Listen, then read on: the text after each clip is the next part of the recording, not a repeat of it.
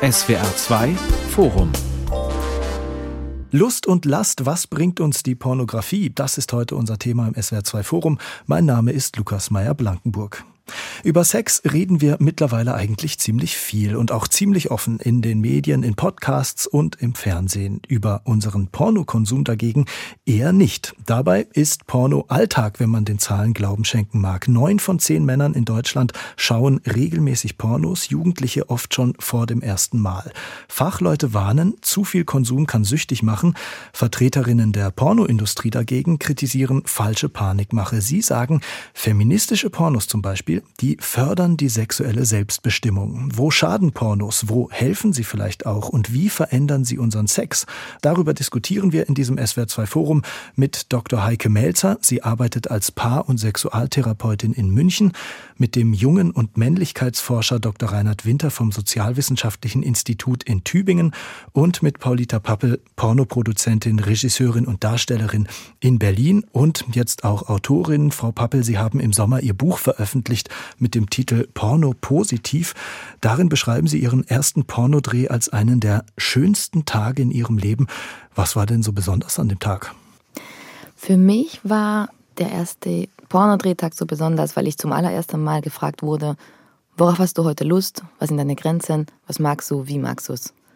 Und ich stand da und dachte so, hm, so, so konkret hat mich noch niemand gefragt.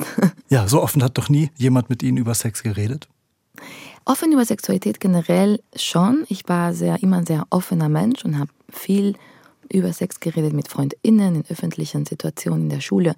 Aber so privat, in dem Moment, bevor man eben sexuell miteinander wird, so konkret, nee, die Erfahrung hatte ich noch nicht gemacht. Und ich fand, für mich war schon immer ein Pornoset imaginiert, bevor ich das überhaupt erlebt habe, ein Ort, wo man Sexualität frei von gesellschaftlichen Zwängen erleben kann. Also ne, sonst wird uns erzählt, Sex ist gleich Liebe und Liebe ist gleich Sex und wenn man Sex hat, kann man schwanger werden und man kann Krankheiten bekommen und so weiter und so fort. Das ist alles sehr negativ konnotiert irgendwie. Und es gibt sehr viel Druck, gerade für junge Menschen. Und für mich war Pornografie oder der Pornoset ein Ort, wo eben man ein Stück weit freier ist davon.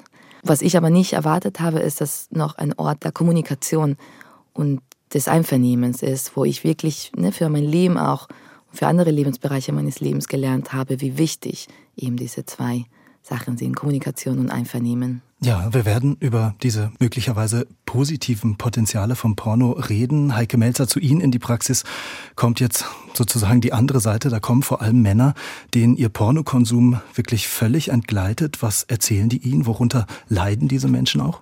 Nun ja, Pornografie ist ja erstmal ein Belohnungsreiz und äh, wie wir das von anderen Belohnungsreizen, vor allen Dingen wenn sie super normativ daherkommen, also besonders starke Reize, die auch konsumierbar immer abrufbar sind, dann kann es sein, dass man in den Überkonsum kommt und dann kann es sein, dass es abhängige oder zwanghafte Phänomene gibt, die sich dann so zum Ausdruck kommen, dass Männer, aber es kommen übrigens auch Frauen ja. äh, und auch indirekt betroffene Frauen von entsprechenden Männern, aber eben das ist nicht nur ein Thema, was Männer haben, sondern es ist ein breiter gefächertes Thema aber äh, es gibt Männer, die klagen über sexuelle Funktionsstörungen im partnerschaftlichen Kontext, weil sie sagen, ich habe mich eigentlich auf diese ständig wechselnden starken Reize eingestellt und ich äh, habe eine Orgasmusverzögerung, habe eine erektile Dysfunktion, habe überhaupt gar keine Lust mehr äh, Sex in der Partnerschaft. Es ist so bequem. Es ist so ein bisschen wie wenn man ins Fastfood-Restaurant geht und oder sich selber ein Essen herzubereitet und den Salat schnippelt.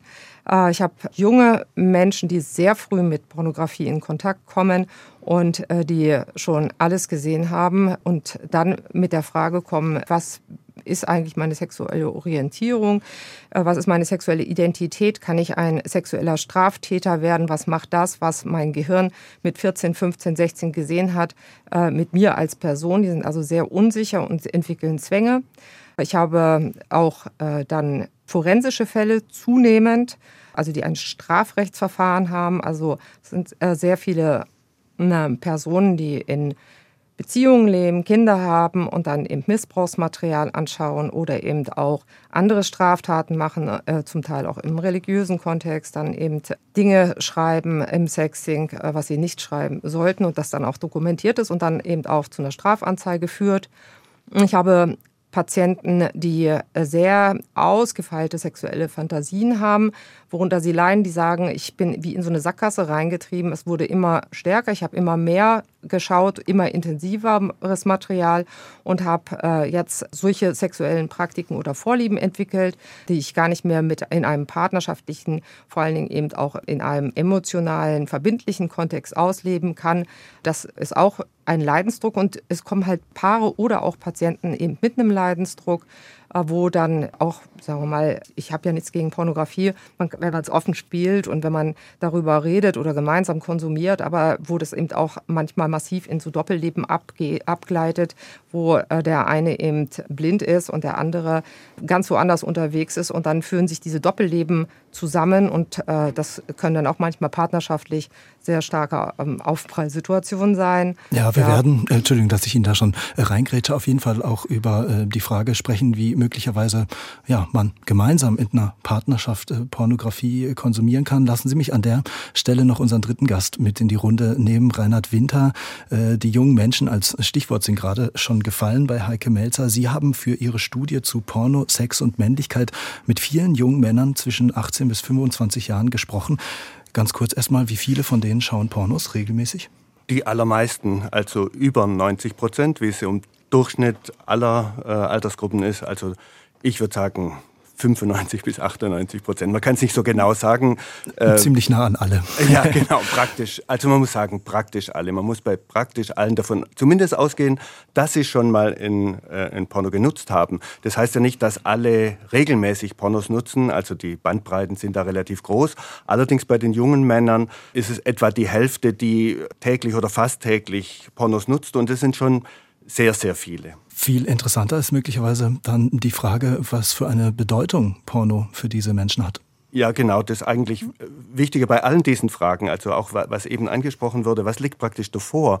Und äh, man muss sagen, Pornos bedienen eben eine bestimmte äh, Bedürfniswelt der jungen Männer, die sie woanders eben nicht äh, ausgeglichen oder bedient bekommen. Also Pornos sind sowas wie ein Ausgleich zur Realität oder eine Gegenwelt zur, zur Realität, die eben oft, gerade für junge Männer, ziemlich belastend sein kann. Also sehr viele junge Männer stehen regelrecht unter Sexstress, der sie belastet. Also sie müssen Leistung bringen, sie müssen die Partnerin zum Orgasmus bringen, sie müssen dafür sorgen, dass äh, Sex Spaß macht. Und das ist eben für viele Männer, auch eben junge Männer, ein, ein hoher Druck. Und beim Pornonutzen gibt es eben keine Überforderung, kein Stress, sie können keine Fehler machen. Die ganze Welt ist für sie nur da, äh, alles ist dafür da, dass ihre Bedürfnisse befriedigt werden. Und deshalb gibt es einfach einen hohen Wunsch bei sehr vielen oder ein starkes Bedürfnis, eben Pornos zu, zu nutzen. Paulita Pappe, Sie haben ja qua Beruf praktisch täglich mit Pornografie zu tun. Hatten Sie persönlich selbst auch hin und wieder das Gefühl, es wird mir jetzt eigentlich zu viel? Nee, tatsächlich nicht. Ähm, ich habe durch Pornografie, ich, ich mache ja unterschiedliche Sachen. Ne? Ich bin ja selbst vor der Kamera als Darstellerin tätig, aber vor allem mache ich jetzt Produktion und Regie. Ich bin auch Kuratorin beim Pornfilmfestival Berlin. Das heißt, ich gucke mir sehr viel an auch. Und ich leite ja auch zwei Plattformen, wo sehr unterschiedliche Pornos auch produziert werden. Einmal Amateur-Pornos von echten Paaren bei Lustry, die sich selbst aufnehmen. Ich nenne das gerne dokumentarische Pornografie, weil das wirklich wie so ein Archiv von dem Realleben, äh, Realsexleben von den Menschen auf der ganzen Welt ist. Und dann Hardwerk, was ja viel eher so cineastische Pornografie ist, also mit Inszenierung und Kostüme und schöne Locations und so weiter. Das heißt, ich kümmere mich oder ich beschäftige mich mit einer sehr diverse Bandbreite an Pornografie. Und das hat mich immer bereichert. Also auch wenn ich Sachen geguckt habe, man kuratieren, die vielleicht jetzt nicht meine persönlichen äh, Vorlieben entsprechen. Trotzdem ist es immer so faszinierend zu sehen, wie divers und wie kreativ auch eine Sexualität sein kann. Und ich glaube, es ist wichtig, dass wir uns bei dem Ganzen immer wieder daran erinnern, Porno ist nicht gleich Porno. Ich glaube, bei vielen Menschen, wenn wir über Porno sprechen und auch gerade so ein bisschen vermeintlich negativen Konsequenzen von Porno sprechen, dann haben wir direkt so ein Bild im Kopf, was letztendlich nur ein Vorurteil und Klischee ist. Und ich glaube, es ist wichtig, dass wir differenziert darüber reden und sagen, okay, Pornografie ist viel mehr als nur eine Art von Sexualität, sondern es umfasst wirklich eine sehr, sehr große Bandbreite. Wir werden auf die anderen Aspekte zu sprechen kommen. Äh, Sie haben es ja selbst auch gerade gesagt. Ich fand ein Zitat noch ganz interessant von Madita Oeming. Ähm, ja, sie ist so eine Art Deutschlands bekannteste Pornoforscherin, kann man sagen. Und sie hat erzählt, sie kann eigentlich auf keine Veranstaltung gehen, ohne dass Menschen sie danach fragen, was ist eigentlich mit Pornosucht? Ich schaue täglich Pornos, bin ich süchtig? Woher kommt diese Angst? Frau Melzer, haben Sie für sich eine Erklärung gefunden? Angst vor Pornos? Nun ja, zwanghafte sexuelle Störungen sind ja mittlerweile von der WHO auch anerkannt worden. Der Weltgesundheitsorganisation. Als, äh, Weltgesundheit, mhm. Ja, in, der, äh, in die internationale Klassifikation mit aufgenommen worden. Das ist das Vorzimmer für Verhaltenssüchte. Die gleiche Historie haben wir bei Gaming, äh, Online-Gaming-Disorder. Das war auch als zwanghafte Störung und Zwänge und Süchte haben sehr viele Ähnlichkeiten. Aber das ist ein Politikum, wo was eingeordnet wird und es ist ein ganz klares Signal. Hier gibt es an einem Überviel, wie wir es von anderen Belohnungsreizen auch kennen, auch äh, die negativen Seiten. Es gibt positive, aber auch negative Seiten, ne? genauso wie bei den Süßigkeiten. Man würde ja nicht sagen, Süßigkeiten sind per se schlimm, sondern sie können uns das Leben im wahrsten Sinne des Wortes versüßen. Aber sie können auch dazu führen, dass wir Übergewicht, Stoffwechselerkrankungen und eben letztendlich daran sterben. So und deswegen ist es, denke ich mal, ganz wichtig, reflektiert dran zu gehen und nicht nur zu sagen, oh, da ist ja was Tolles, ich kann Sexualität autonom, stressfrei genießen und da gibt es keine negativen Seiten.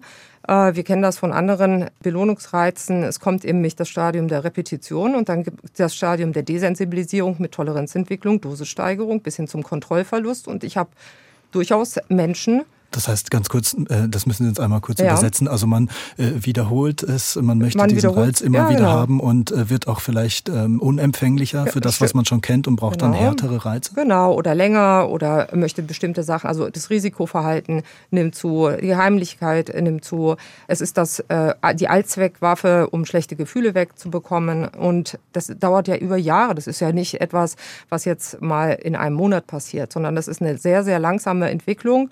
Äh, die mit verschiedenen neurologischen Themen auch im Gehirn zusammenhängen. Nämlich, ähm, und da ist auch insbesondere kritisch sehe ich das äh, bei Jugendlichen, wenn die zu früh schauen, äh, die frontale oder dieser präfrontale Kortex, da wo das kognitive Denken stattfindet und wo vor allem eine Hemmung in Bezug auf Impulse, Emotionen und Belohnung stattfindet, da ist ja erstmal ein Disconnect in der Pubertät. Und diese kritischen Seiten, die werden ja auch im Internet kundgetan und Deswegen ist das, denke ich mal, eine ganz nachvollziehbare Frage, dass Menschen auch nach den Haken hinter der Belohnung schauen und äh, fragen, ähm, ab wann ist es denn bei mir vielleicht was Kritisches oder wo soll ich denn aufpassen, was ist noch normal, was ist nicht normal, halte ich jetzt erstmal für total normal, diese Frage. Gibt es eine Faustregel? Was normal ist, was kritisch ist? Nö, also in dem Moment, wo ich Leidensdruck generiere, wo ich gegen Regeln verstoße. Das können auf Gesetzesebene sein, also zum Beispiel, wenn ich wirklich Missbrauchsmaterial schaue oder wenn ich also auch äh, in der Interaktion, also es ist ja nicht nur eine Einbahnstraße, sondern es ist ja mittlerweile auch ein Austausch. Ähm, also Pornografie ist alles, was erregt und da gibt es viele Camps, wo halt auch Straftaten passieren, aber auch inner, innerhalb, wie auch immer diese Beziehung geartet ist, mit welchen Menschen, äh, welchem Geschlecht und welcher Orientierung oder so, das, das, das, ich meine, da sind alle frei. Ja. Aber dort gibt es Absprachen und wenn diese Absprachen halt nicht eingehalten werden, gibt es halt auch entsprechende Probleme. Herr Winter, Sie wollten ja. sich gerade schon einschalten. Ja, ich würde ich würd ganz gerne eine Frage noch hinterher schieben, ja. Äh, dann, äh, dann dürfen Sie zu Wort kommen. Stichwort nochmal Macht der Pornos oder diese Sogwirkung, die Frau Melzer auch gerade beschrieben hat, gilt möglicherweise Weise, ja, je prüder, vielleicht auch verschämter die Gesellschaft über Sex allgemein redet, desto mächtiger werden die Pornos? Ja, das hat sicher eine Funktion oder sicher eine Bedeutung. Ich wollte gerade ja auch auf das Thema Macht von Pornos zu sprechen kommen, weil das nämlich die Männer oder die jungen Männer, die wir da äh, befragt und untersucht äh, haben, auch beschäftigt. Also die sitzen nicht im Problempol, äh, wo es tatsächlich suchtnah ja. äh, oder suchtgefährlich wird. Und die sind auch keine, die irgendwelche hochkriminellen Sachen äh, nutzen oder konsumieren, die es auch dahin zieht, die, die so, durchaus sich noch in der Kontrolle haben. Aber dennoch merken sie eben, dass da eine hohe Faszination steckt und, und sie formulieren das eben, dass die, die Pornos Macht haben über sie. Die delegieren damit auch die eigene Entscheidungsverantwortung. Ja, sie sind nicht verantwortlich, sondern die Macht der Pornos macht es, dass sie so viel äh, nutzen müssen. Und das, denke ich, hat unbedingt was damit zu tun, wie in der Gesellschaft mit Sexualität oder Körperlichkeit äh, umgegangen wird. Also Pornos, die Pornowelt ist so ein, oder Porno, Art der Pornonutzung auch sowas wie ein Echo auf die verschämte oder verklemmte Form, wie über Sexualität, wie mit Sexualität in echt umgegangen wird. Also wie reguliert das ist, wie, wie wenig Sexualaufklärung es gibt, wie wenig in Familien über Sexualität äh, gesprochen wird. Da wird über alles gesprochen, aber nicht über Sexualität, so dass das, was Sie eingangs gesagt haben, dass äh, Sex ständig äh, in aller Munde ist, das würde ich so gar nicht unterschreiben. Da gibt es mhm. eher eine Spaltung, dass da, wo es äh, äh, ernst wird oder privat oder da, persönlich wo wir reden sollten. Ganz genau, mhm. da wo wir reden sollten sollten, da verstummen wir und da verstummen, sind schon Eltern verstummt und Lehrerinnen und Lehrer ohnehin. Und das sind alles Zeichen dafür, dass eben mit, mit Sexualität in der Gesellschaft nicht natürlich oder normal oder wirklich offen umgegangen wird. Und darauf bieten eben die, äh, die Pornos oder die Pornonutzung eine Antwort. Frau Pappe, leben Sie auch ein bisschen davon, dass wir irgendwie äh, ja nicht ganz in der Lage sind, offen über das zu reden, was Herr Winter gerade angesprochen hat?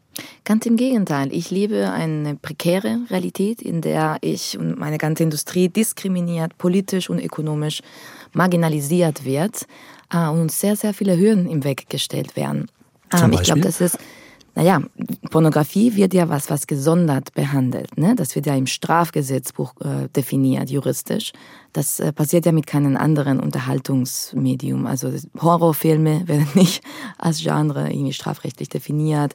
Ähm, ne, Videospiele, was vorhin äh, angesprochen wurde, ja. wird auch nicht im Strafgesetzbuch definiert, sondern und ne, ganz oft wird unsere gesamte Industrie irgendwie an die Kriminalität gepusht letztendlich. Nicht? Hier ist auch in den zehn Minuten, die wir schon sprechen, öfters von Kriminalität und Straftaten die Rede. Und ich möchte an der Stelle irgendwie ganz klar eine Definition, für eine Definition von Pornografie plädieren, die im Einvernehmen ins Zentrum und in der Definition rückt. Das heißt, alles, was Pornografie ist, ist im Einvernehmen aufgenommen oder produziert worden und im Einvernehmen vertrieben oder veröffentlicht worden.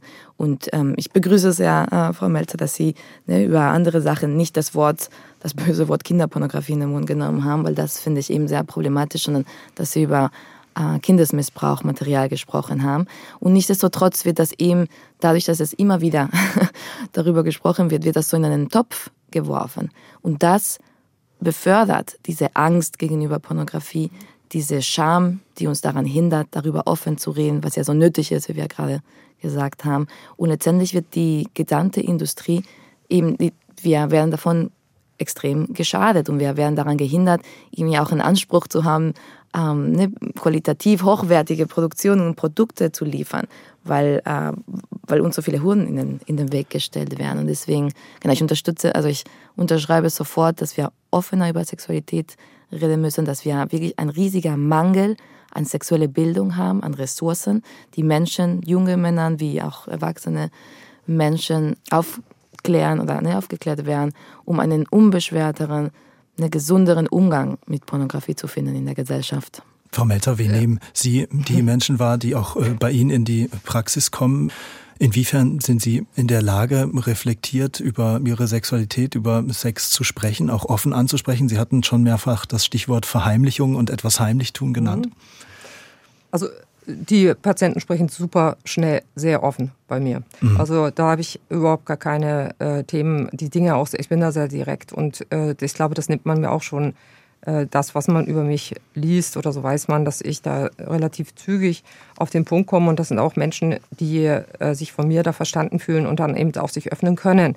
Ich wollte aber noch mal etwas sagen zum Einvernehmen. Also äh, ich, ich finde das super, was Frau Pappel meint, dass es äh, Qualitätsstandard braucht, so wie auch in, den, in der Lebensmittelindustrie, wo man einfach sagt, das ist biologisch und das ist die Aufzucht der Küken oder was auch immer, dass der Konsument weiß, woher das kommt. Und es äh, gibt da Unterschiede in Quantität und Qualität. Aber jetzt haben wir äh, Pornografie. Pornografie richtet sich auf die triebhafte Seite der Sexualität. Und äh, das ist ein sehr, sehr äh, bunter Katalog von unterschiedlichen global eingeschleusten äh, Materialien, wo wir natürlich überhaupt nicht sagen können, dass das einvernehmlich immer ist. Also äh, das ist Entschuldigung, alles, was können wir bei keiner Netflix? Entschuldigung, äh, was können wir, ja, aber darf nee, ich kurz ausreden? Nee, ich ja, Moment, ich möchte das jetzt. Ja, das können Sie doch einfach. Also, also Kommunikationsregel ausreden lassen, würde ich einfach jetzt mal plädieren dafür. Ich habe nämlich die Patienten, die auffällig wurden, die sagen, wo kann ich denn eigentlich safe sein? Und ich wollte ihnen gerade eben ein Lob geben, dass sie sagen, okay, das ist, äh, die sind alle gesund, sie sind alle äh, 18 Jahre volljährig, sie haben eingewilligt, sie wollen das alle, das ist einvernehmlich, sie haben was Exhibitionistisches, weil sonst würden sie sich wahrscheinlich vor die Kamera nicht äh, äh positionieren.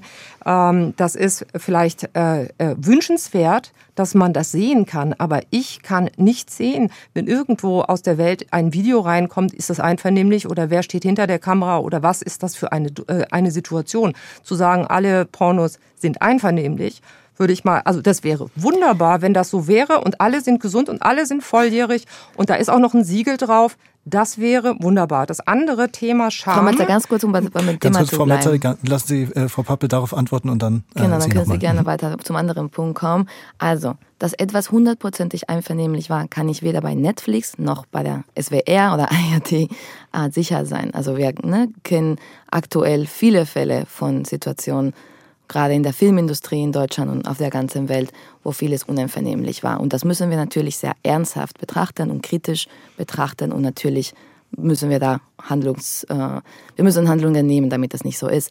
Aber diese Unterstellung, die immer wieder rüberschwebt, dass generell Pornografie eher ein uneinvernehmlicher wäre als andere Medienproduktion, das ist einfach eine Lüge. Und es ist wichtig, dass wir das endlich mal aufklären. Ganz kurz zusammengefasst, die meisten Pornos, die im Jahr 2023 gedreht werden, das sind Menschen selbst mit ihren Handys, meistens mit ihren PartnerInnen, die drehen sich selbst in, zu Hause und verkaufen das auch, die, die Produkte, die sie machen, direkt an die Endkonsumentinnen. Und wenn jemand fragt, wie kann ich Pornos ethisch konsumieren, wo ich mir sicher bin, es ist einvernehmlich? Dann sollten die Personen auf den eigenen Konsum gucken und nicht immer anderen Menschen was unterstellen. Es ist super einfach, das zu machen heutzutage. Man zahlt einfach dafür auf die Plattform, für die der Porno produziert wurde. Und dann kann man sich gute Dinge sein und sicher sein. So sicher, wie wenn man Netflix-Abo zahlt. Hinter der Paywall, kurz zusammengefasst, äh, verbergen sich dann die ethisch korrekt und fairen Pornos und vor der Paywall findet man leider ähm, sehr viel auch von dem äh, ja, Missbrauchsmaterial oder illegalen Material, äh, worüber wir schon gesprochen hatten. Frau Melzer jetzt nochmal. Also die Standards weltweit. Ja, schon mal allein dieses, wenn man selbst gefilmt hat, ist es wahrscheinlich einvernehmlich. Also ich habe genauso diese Fälle in der Praxis, wo nämlich heimlich mitgefilmt wurde und wo das Material veröffentlicht wurde. Wo, wo würde es die Leute, darf ich einfach jetzt ausreden, Frau Pappel. So, ja, äh, wo zum Beispiel intimes Material von einer Person, die nicht eingewilligt hat, von einer anderen Person eingestellt wurde. Solche Fälle habe ich bei mir. Ja, und ich möchte auch sagen, also es geht so nicht, Frau Pappel, es geht ja. so nicht, wenn Sie mich immer unterbrechen. Ja, aber es geht auch nicht, dass Sie solche Lügen und so. Es, äh, also und das geht schon gar nicht, dass Sie mich der Lüge bezichtigen. Ich spreche hier von meinen praktischen Erfahrungen aus meiner Klinik und ich weiß nicht, wie viele Patienten Sie schon hatten als Porno. Das ist aber keine Pornografie, Porno, wir reden Darstellerin über Pornografie. Wenn Sie über was anderes reden möchten, können wir auch über was anderes reden. Aber wir reden ich spreche aus meiner Praxis als Ärztin und Neurologin und ich habe diese Fälle und ich möchte sagen, genau genauso wie man nicht sagen kann, das ist Pornografie ist einvernehmlich, kann man nicht sagen, ich habe auch nicht gesagt, alle Pornografie ist nicht einvernehmlich, sondern es gibt Bereiche, wo man das nicht differenzieren kann. Haben die Leute eingewilligt? Sind die alle 18 und so weiter? Und da gibt es wahnsinnig viel Material. Das Internet ist geradezu weltweit geflutet von Material, wo sie das nicht sicher sagen kann, weil es diese Qualitätsstandards nicht gibt.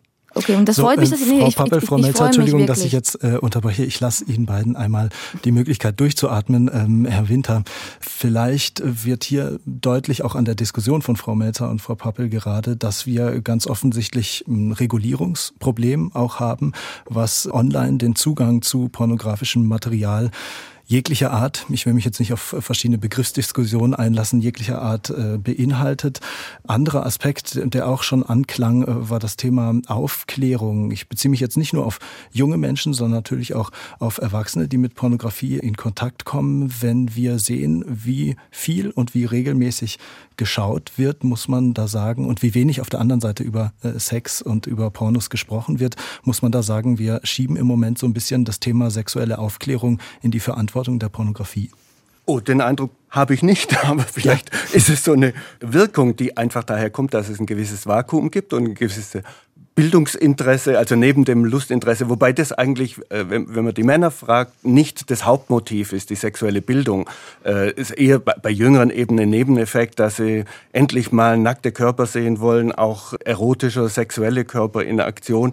Das ist schon so ein Wunsch, aber das Hauptmotiv liegt eigentlich eher woanders. Einfach der, Kick oder die, die sexuelle Erregung, das ist nach wie vor einfach das äh, Hauptmotiv. Aber ich will äh, kurz nochmal ja. zurückkommen auf den Konflikt zwischen Frau Melzer und Frau Pappel, weil ich glaube, äh, das Problem liegt darin, dass es zwischen dem hochproblematischen und dem hochgelingenden, also dem qualitätsvollen, wenig Kommunikation in der Mitte gibt. Also dass es sozusagen im, im Normalbereich, in der Normalverteilungskurve einfach sehr viele gibt, die die Pornonutzung ausgesprochen gut bewältigen, die also überhaupt nicht in Gefahr äh, sind, äh, süchtig zu werden oder nicht in Gefahr sind, äh, hochproblematische Pornos zu schauen oder immer problematischere Pornos. Das sind ja so, solche Unterstellungen, die eben zur Kriminalisierung der ganzen Industrie oder der ganzen Produktion führen. Äh, und erst wenn man praktisch dieses Moment rausnehmen würde, dann wäre es möglich, auch diese beiden Pole äh, zu vermitteln und zu sagen, ja, es ist natürlich so, dass man es bei, beim meisten Material, was eben im kostenlosen Internet genutzt wird, äh, nicht sagen kann, unter welche Bedingungen das passiert ist, ob die äh, Darsteller gut bezahlt wurden, ob es äh, wirklich mit der Einwilligung von allen Beteiligten passiert ist und so weiter. Man kann es nicht sagen, aber man darf es auch nicht unterstellen, dass es, wenn man es nicht sagen kann, automatisch heißt, dass alle nicht eingewilligt haben oder nur die Hälfte eingewilligt hat, nämlich die, die Männer haben eingewilligt, die Frauen nicht. Auch das finde ich übrigens was, was so immer zwischendurch äh, anklingt, dass eigentlich eher traditionelle äh, Vorstellungen von Sexualität da mit vermittelt werden. Nämlich, das finde ich sehr schön, dass Frau Pappel das genau das Gegenteil äh, verkörpert und äh, benennt, dass Frauen kein Interesse am Sex haben und dass Frauen nie äh, bereit wären, Pornos zu machen, außer wenn das unter Druck ist. So ein bisschen wie mit der Prostitution auch. Also da werden einfach äh, pauschale Dinge, äh, ja, so ein bisschen populistisch immer breit geklopft mit der ähm, mit dem Blick auf das Hochproblematische und das finde ich eher ein Problem dabei. Also da kann man die, die ganze Geschichte einfach ein bisschen entlasten, wenn man in den Mittelbereich schaut. Und das heißt eben, ja, Viele Männer nutzen das, sehr viele Männer nutzen das und ja, sehr viele Männer können, obwohl sie es nutzen, eigentlich ganz gut damit umgehen.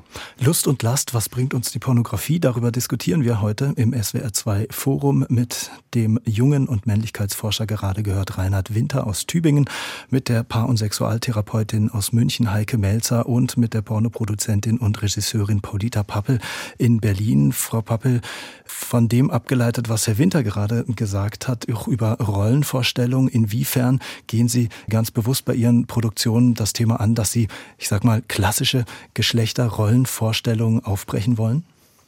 Ich freue mich übrigens sehr über den, ähm, den Input. Vielen, vielen Dank, Herr Winter. Ich glaube, es ist wichtig, eben aus dieser Panik-Narrative rauszukommen und uns eben realitätsnah und differenziert mit dem Thema auseinanderzusetzen. Ich bin selbst Feministin und deswegen mache ich mir sehr viele Gedanken über Geschlechterrollen und gerade ähm, über die Repräsentation von Sexualität, gerade was wir angesprochen haben, diese ähm, bürgerliche Idee, dass Frauen ne, keine Lust an Sexualität haben, versuche ich sehr bewusst durchzubrechen. Ähm, ich finde aber, dass Pornografie nicht unbedingt in erster Linie der Ort äh, sein muss, ähm, der eben mit solchen Klischees bricht. Also es ist schön, wenn, wenn wir das erlauben. Ähm, aber in erster Linie ist Pornografie ja ein Unterhaltungsprodukt und beschäftigt sich auch mit Fantasien. Und was ich für total produktiv erachte, ist zu verstehen und allen Menschen, die Pornos gucken, auch das zu vermitteln und dieses Werkzeug in die Hand geben, dass Fantasien was ganz Gesundes sind. Und dass ganz oft Fantasien etwas sind, was man nicht im, reell, im reellen Leben so ausleben oder erfahren möchte, sondern das sind Situationen, die gerade weil sie vielleicht Tabus ansprechen oder, ähm, oder Klischees oder Sachen, die uns, ja, wie ich sage mal, im Normalleben, also in unserem alltäglichen Leben total äh, schlimm auffallen würden, gerade die drücken bei uns irgendwelche Knöpfe und regen uns an und geben uns eine, und können uns eine sexuelle Befriedigung geben. Und das ist okay. So, ich glaube, ne, die Frage kam vorhin ja auch, diese Frage, bin ich normal? Frau Melzer, die viele Menschen sich in Bezug auf Sexualität auf viele Ebenen fragen. Und ich glaube, es ist wichtig, den Menschen zu sagen, ja, alles ist normal, alles ist gesund. Es geht darum, dass wir einen bewussten, informierten Umgang damit finden. Und ob ich jetzt mir Pornos anschaue, wo Frauen und oder Männer irgendwelche Klischees entsprechen oder nicht, dafür muss ich mich selbst nicht verurteilen. Ich kann das natürlich gerne und ich ermuntere Menschen, das zu beobachten und zu gucken, wieso ist das so, was macht das mit mir, aber dass wir nicht zu schnell verurteilen. Und ich habe zuletzt sehr, sehr gute Nachrichten. Und zwar, es ist ein Standard in der gesamten Industrie, auf der gesamten Welt, dass Ausweise kontrolliert werden, dass Verträge unterschrieben werden und dass alle Beteiligten darüber informiert sind, was sie drehen und wie sie es drehen werden und äh, dass es gibt einen strikten Protokoll für sexuell übertragbare Infektionen. Nun, wenn ich auf irgendeiner Plattform bin, wo, ne, wo ich im Impressum weiß, wer, welche Firma steckt dahinter, und da steht auch immer ne, die Records, das ist Standard, die, die Records kann man da und da finden. Das heißt, es gibt diese Verträge, es gibt diese Unterlagen, es gibt diese Ausweiskopien. So. Dann kann ich mir sicher sein, dass diese Pornos ethisch produziert wurden. So. Wenn ich natürlich auf Piraterie-Seiten und Fallsharing-Plattformen gehe, dann nicht. Frau das Melz, Problem ist die Piraterie. Ja. Frau Melzer, wenn wir ähm, jetzt nochmal dieses Stichwort Fantasie aufgreifen, können wir es auch äh, positiv drehen. Diese Vielfalt, auch diese Masse der Pornografie eröffnet ganz neue Spiel- und Projektionsräume für Fantasie, für sexuelle Spielarten und Vorstellungen? Das sicherlich. Äh, also Fantasie, also ich, ich glaube, die das größte Sexualorgan äh, ist im Kopf. Und da spielen Fantasien eine sehr wesentliche Rolle. Und natürlich ist es wieder so, dass es gibt wieder eine Gaußsche Normalverteilungskurve. Ja, es gibt Menschen, die profitieren da wahnsinnig runter. Für die ist das auch eine Befreiung, äh, zu, äh, sich selber darzustellen, äh, in Interaktion mit anderen zu gehen, zu sagen, oh, es gibt auch äh, ganz andere Formen von Sexualität. Äh, es kann aber auch sein, dass diese Fantasien äh, sich ein Stück weit verselbstständigen und die eigenen Fantasien klauen. Also ich bin mir nicht ganz sicher, und äh, es gibt bestimmt Menschen, die sagen, seitdem ich sehr viele verschiedenste Pornos sehe, ich habe immer diese Porno-Fantasien im Kopf, aber ähm, man trainiert da irgendwie diesen Muskel ab, selber kreativ zu sein, äh, was ich auch sehr interessant finde, einfach auch selber äh, in, sagen wir mal, nicht nur voyeuristisch oder exhibitionistisch, sondern in eigener Sache. Das sind diese Fragen, die äh, Frau Pappel sich in dem ersten Porno gestellt hat. Die fragen sich natürlich auch Menschen, die im intimen Kontakt, im Zweier- oder Dreier- oder was auch immer Kontakt treten. Die Welt ist sehr bunt und äh, ich, ich, bin da äh, durchaus offen, dass es da auch äh, Menschen gibt, die von, von profitieren. Es gibt aber auch Menschen, wo diese Fantasien im Prinzip die eigenen überdecken und wo es vielleicht auch nicht ganz so positiv zu sehen ist. Aber das würden Sie da nicht sagen, Entschuldigung, würden Sie, Winter, ja. Frau Melzer nicht sagen, dass Pornos dann eher oder die Pornowelt eher, das Porno nutzen,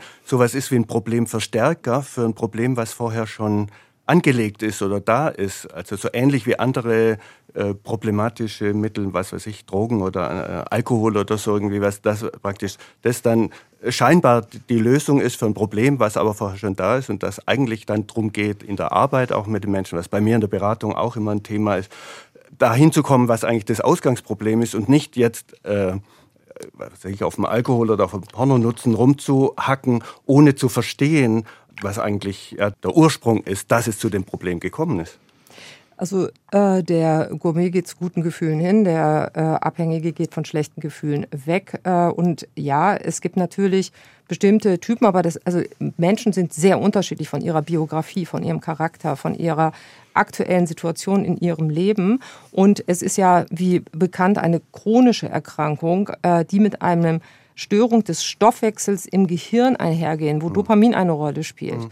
Und das ist äh, etwas, was über sehr, sehr viele Jahre geht. Und gerade wenn wir sagen, es gibt sehr viele User, die auch äh, gar kein problematisches Verhalten äh, zeigen. Und ich möchte da auch nicht in irgendeiner Weise äh, irgendwie äh, das pauschalisieren. Aber es, ist, es fängt halt irgendwann an, äh, vielleicht eine problematische Züge zu entwickeln. Und ich glaube, dadurch, dass die Reizintensität so stark ist und ubiquitär konsumiert werden kann in einer Stärke, wo unser Belohnungssystem, was archaisch programmiert ist, einfach in eine Überforderung kommen kann. Äh, ich glaube, das verstehen viele noch nicht. Also das, hm. was hirnphysiologisch dahinter steckt, wie Verhaltenssüchte oder, oder zwanghafte Verhaltensweisen sich entwickeln können. Ja, aber das finde ich sehr interessant, auch für die sexuelle Bildung, weil eigentlich ja dann die, also die, die Jungen, die männlichen Jugendlichen fit gemacht werden müssten, genau mhm. da den Punkt auch zu erkennen, wo es eben problematisch wird. Mhm. Äh, oder wo die schlechten Weichen gestellt, die, mhm. die Weichen ins Schlechte gestellt werden. Also es braucht eigentlich eher eine Intensivierung von sexueller Bildung, die eben auch auf solche Dinge aufmerksam Exakt. macht. Exakt. Genau, und zwar nicht nur äh, in diesen, also auch in diese feinen Töne. Ich, ich sitze nun mal an der anderen Seite. Ich sitze an der Seite, wo die Menschen mit einem hohen Leidsdruck zu mir kommen und das ist mein Alltag. Dadurch habe ich natürlich einen Bias.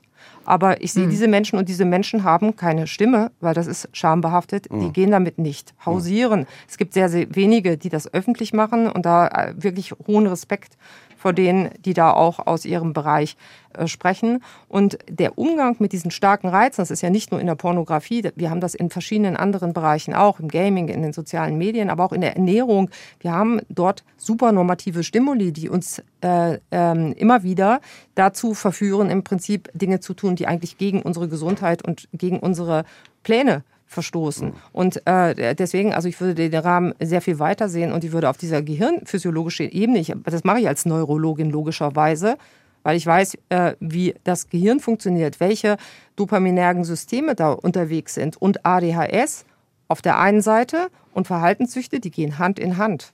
Mhm. Also die jungen Männer, mit denen wir geredet haben, muss ich sagen, die können das sehr gut äh, formulieren und auch reflektieren. Also wir haben wirklich mhm. aus allen Bildungsschichten äh, junge Männer hm, befragt, auch migrierte junge Männer und eigentlich können alle und wollen alle. Das finde ich eigentlich auch sehr interessant. Es gibt wie ein starkes Redebedürfnis. Die waren sehr dankbar, dass wir sie aufgefordert haben, darüber zu reden und, und sie haben sich wirklich schnell ausgebreitet, auch mit den problematischen Seiten, äh, aber auch eben mit den Nutzeffekten. Mhm. Also wir haben zum Beispiel den Eindruck, dass äh, ein positiver Effekt von, vom Pornozugang oder Pornonutzung ist, dass es sowas, äh, also eine normative Befreiung gibt von der Idee, dass es perverse Dinge gibt, äh, die, die einfach nicht in Ordnung sind. Äh, und da formulieren die jungen Männer zum Beispiel eher das als Fetisch. Also sie, sie haben einen Fetisch und nicht ich bin, äh, die, die Frage, bin ich pervers? Und das, das ist sicher was, was das Pornonutzen oder leichtere Zugang zu Pornos verbessert verbessert, also dass ich mich nicht sofort verurteile, weil ich denke, mit einer bestimmten sexuellen Praxis äh, bin ich außerhalb der Norm. Äh, also da gibt es die positiven Effekte, aber sie reflektieren eben auch über das Problematische, über die Häufigkeit vom Verhalten oder eben, was Sie auch sagen, dass es schwer ist, gegen die, diese starke Reizwelt anzukommen. Lassen Sie uns in, in den letzten Minuten dieser Sendung dann nochmal auf diesen Aspekt hm, richtiger Umgang oder guter Umgang mit Pornografie kommen. Paulita Pappel, Sie schreiben in Ihrem äh, Buch auch einige äh, Punkte an. Wir haben jetzt das Stichwort Regulierung, vielleicht auch Paywall, also für guten Porno muss man auch eben zahlen, schon gehört. Was sind noch weitere Aspekte, auf die man achten sollte, um irgendwie einen guten Weg für seinen Konsum zu finden? Ich glaube, wie wir heute jetzt gesagt haben, einfach das Bewusstsein darüber, die Reflexion und die, die schamfreie äh, Reflexion darüber nochmal. Ich glaube, dass es sehr wichtig ist, eben um diese Reflexionsebene überhaupt zu erlangen und, und diesen gesunden Umgang bewusst irgendwie zu pflegen, muss man einfach offen darüber sprechen.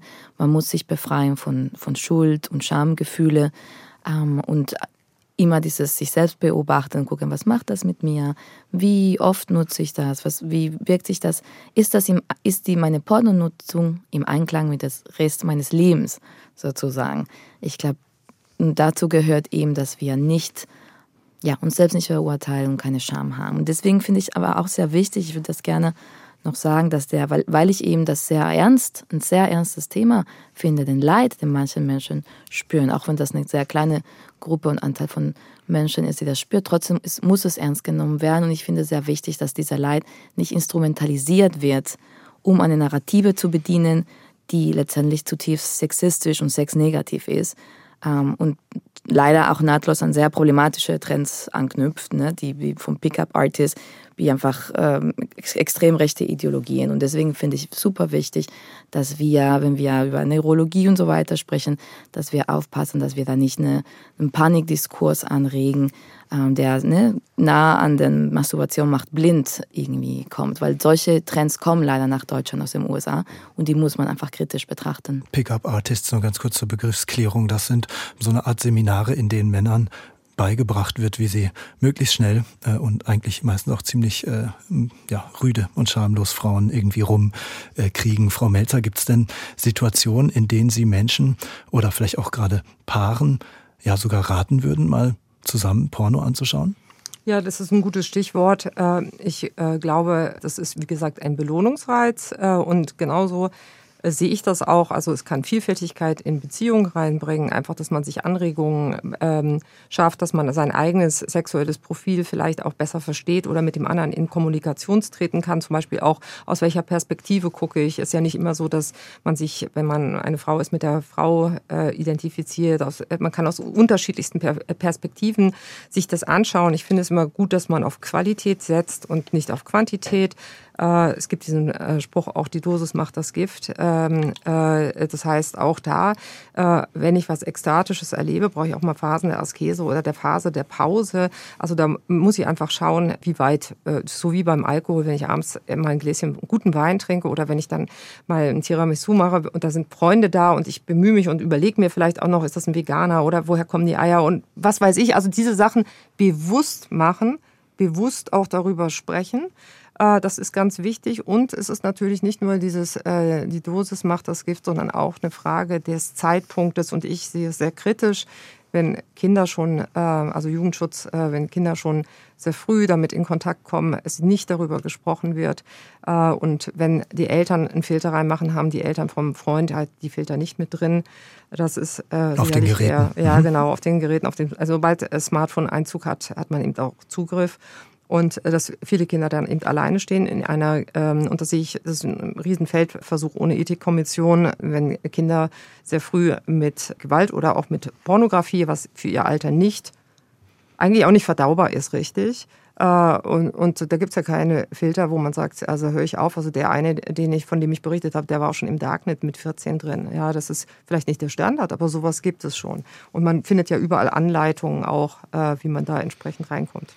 Ja, Herr Winter, was meinen Sie? Angesichts dessen, was auch Frau Melzer gerade aufgezählt hat, haben wir noch eine Chance, einen guten Umgang zu finden im Porno? Ja, ohne Frage. Also ich glaube, wir sind eigentlich insgesamt auf einem guten Weg, wenn wir das beantworten können, was die eigentlichen Bedürfnisse sind und um über Pornografie oder über Sexuelles allgemein reden zu können, braucht es Anlässe. Deshalb finde ich auch toll, dass es diese Sendung oder jetzt unser Zusammenkommen äh, gibt, weil das wieder einen Anlass schafft, um über Sexuelles zu reden, um über äh, Pornonutzung zu reden. Und immer wenn wir das tun, kommen wir automatisch auch äh, auf Geschlechterverhältnisse und Geschlechterverhandlungen. Da gehört es zum Beispiel dazu, auch über die Menge zu reden. Äh, also üblicherweise wird ja den, den Männern eben unterstellt, ihr schaut zu viel Pornos und möglicherweise ist es e, eher auch umgekehrt, dass man sagt, oh, wenn die Frauen mehr Pornos schauen würden oder mehr Pornos nutzen würden, dann würde sich auch da im Geschlechterverhältnis was ändern. Und ja, auf, aufgrund von solchen Anlässen kommt man da durchaus ein Stück weiter. Frau Pappel, haben Sie noch Lust am Porno oder ist das Schauen Routine? Ähm, zum Glück ist ja so, Sexualität ist so vielfältig und es gibt so vieles, äh, dass man eigentlich nicht müde wird, mehr zu entdecken und zu lernen. Und ich lerne wirklich bei jedem Dreh, lerne ich ja was von den Darstellenden vor der Kamera. Geben Sie uns ähm, einen Einblick oder ein Beispiel. Was haben Sie als letztes gelernt? Ich mache ja immer ne, vor dem, wir haben ja ganz viele Gespräche vor dem Dreh und am Drehtag selbst haben wir ein Gespräch mit den Darstellenden, wo sie erzählen, nochmal, wie sie sich heute fühlen, was, ne, was heute gewünscht ist, was die Grenzen sind und so weiter. Und in diesen Gesprächen ergibt sich so vieles, finde ich. Letztens ging es darum zu definieren, wie dominant die eine Part oder die andere sein wird. Und da merkt man, man kommt mit andere, man hat Erwartungen, Erwartungen und ein Bild von sich selbst und vielleicht trifft man auf einen Mensch äh, und dann passt das, passt in der Dynamik das doch nicht so richtig, wie man sich das vorgedacht hat und wie man dann gemeinsam das schafft, doch eine Sprache, eine nicht-verbale, ne, eine körperliche, ähm, ja, sexuellen Dialog zu schaffen und, und wie man die Sachen auch noch dann, ne, auch vor der Kamera irgendwie verhandelt und sich organisch entwickelt, das, das ist einfach immer eine riesige Bereicherung.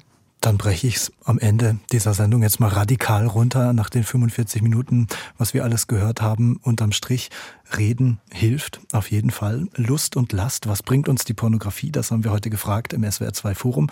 Ich bedanke mich bei der sehr regen Diskussion bei meinen Gästen, bei Heike Melzer. Sie arbeitet als Paar- und Sexualtherapeutin in München, bei dem Tübiger Jungen- und Männlichkeitsforscher Reinhard Winter und bei Paulita Pappel, Pornoproduzentin und Regisseurin in Berlin. Und mein Name ist Lukas Meyer-Blankenburg.